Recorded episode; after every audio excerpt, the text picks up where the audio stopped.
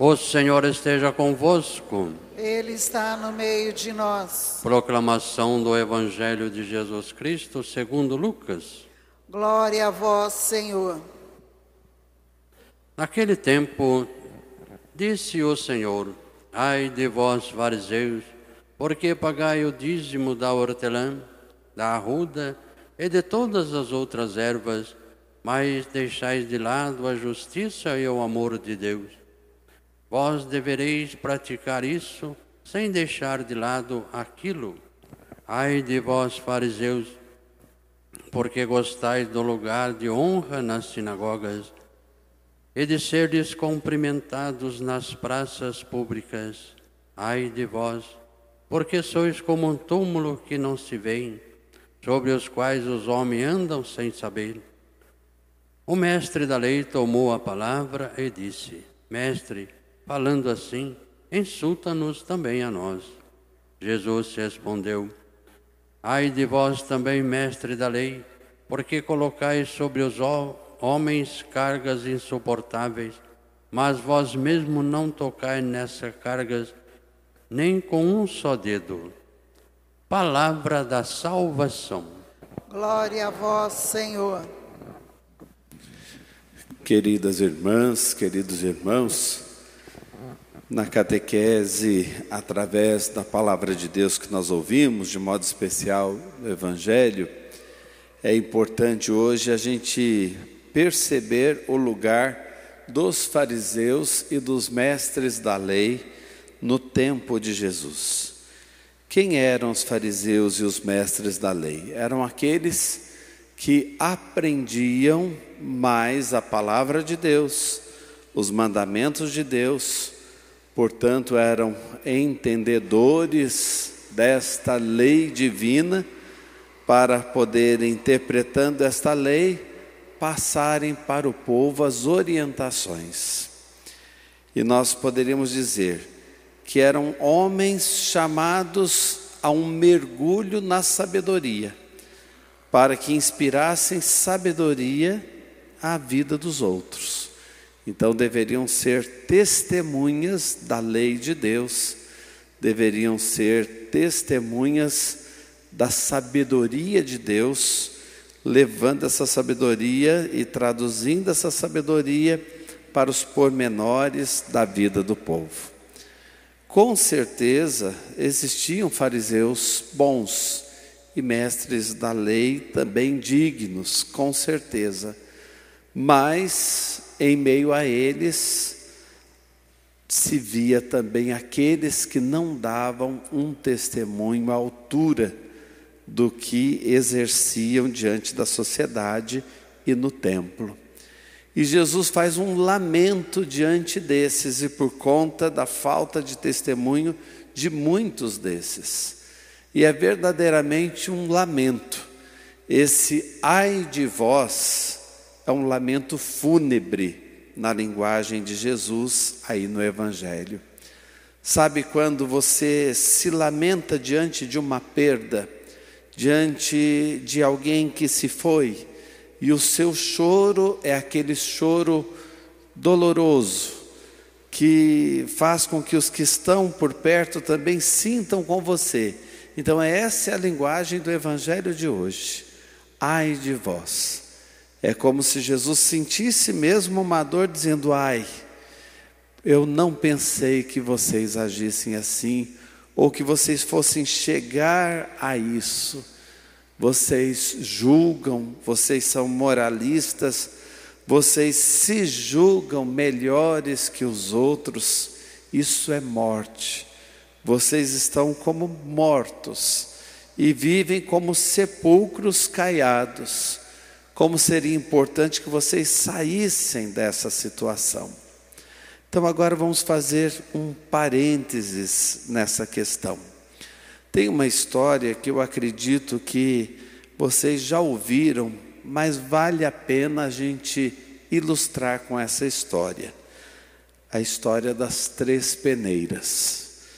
Que uma pessoa chega para falar com a outra e ela diz assim: Eu tenho uma coisa para falar de você. E eu posso falar? Aí a pessoa disse assim: Não, espera um pouquinho. O que você vai falar, vamos fazer passar pelas três peneiras, para ver se você vai falar mesmo. Primeira coisa, o que você vai falar de mim é verdade? Aí a pessoa responde assim: Bom, eu não sei se é verdade, eu vou falar para você, mas vou falar o que me contaram. Me contaram. Eu não tenho certeza ser verdade.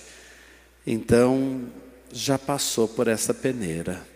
Você não tem certeza que é verdade. Essa é a peneira da verdade. Já escapou, já caiu na outra peneira. Agora eu pergunto a você: você acha que vai ser bom você falar o que você vai me falar? Você queria que falassem de você o que você vai falar de mim para mim? E a pessoa respondeu: de jeito nenhum. Eu não queria que falassem de mim de modo algum. E eu não sei então se vai ser melhor eu falar, se vai ser interessante eu falar porque eu realmente não queria que acontecesse comigo ou que falassem isso para mim. Aí aquela pessoa disse: já escapou da peneira da bondade, passou pela peneira da verdade, passou pela peneira da bondade, agora a última peneira, a necessidade. Se você falar para mim, as coisas serão melhores porque você falou, o mundo vai se tornar melhor porque você me disse isso. As coisas vão melhorar, então é necessário você me dizer. E a pessoa respondeu: Deixa para lá, deixa para lá. E seguiu adiante. Olha como seria interessante, nós que estamos na casa de Deus, principalmente, que hoje estamos no lugar dos fariseus e dos mestres da lei e aprendemos sobre a palavra cada dia. E comungamos o Cristo, que é a palavra viva do Pai e que é pão vivo descido do céu. Como seria interessante que a gente andasse com essas três peneiras. Como seria interessante a gente deixar passar tudo por essas peneiras: a peneira da verdade, da bondade e da necessidade. Com certeza a gente evitaria contratempos, a gente evitaria muitas situações difíceis que vão surgindo. E por que, que eu digo isso? No Evangelho, Jesus diz: Olha, vocês se lembram de dar o dízimo do que vocês plantam, do que vocês colhem, vocês são exemplos nisso. Vocês se lembram de entregar uma parte, de consagrar uma parte, mas não se esqueçam do amor, porque o verdadeiro dízimo é dar-se. Tudo que significa dízimo significa tirar um pouco de você para dar para o outro. A gente consagra a Deus no serviço aos irmãos, o dízimo comum, como nós entendemos mas aí Jesus chama atenção, mas não se esqueçam do amor. O amor é a plenitude da lei. O amor é a plenitude da lei. E onde é que o amor se manifestou de uma forma totalmente concreta e em forma de doação, como o amor é? Na cruz, na cruz. Muitas vezes na nossa vida pessoal, na nossa vida de família, na vida conjugal, na vida de comunidade, nós temos que estender os braços na cruz. Temos que nos sacrificar, nos sacrificar, temos que nos entregar mais e sem esperar em troca, porque é um amor de graça. É um amor sem esperar nada. E é isso que Jesus cobra daqueles que conhecem mais a palavra, daqueles que conhecem mais a lei de Deus. É esse lamento fúnebre por conta de pessoas que já conhecem a palavra, mas estão mortas. O evangelho de hoje me faz lembrar a ressurreição de Lázaro. Quando Jesus chega na beira do túmulo ali e diz: Lázaro, vem para fora. Esse evangelho de hoje é como se Jesus estivesse dizendo para cada um de nós: olha, aquela parte do amor em você que morreu, faça ressuscitar, vem para fora. aquilo que em você é caridade, que é a plenitude da lei e que você não está colocando em prática, vamos reavivar.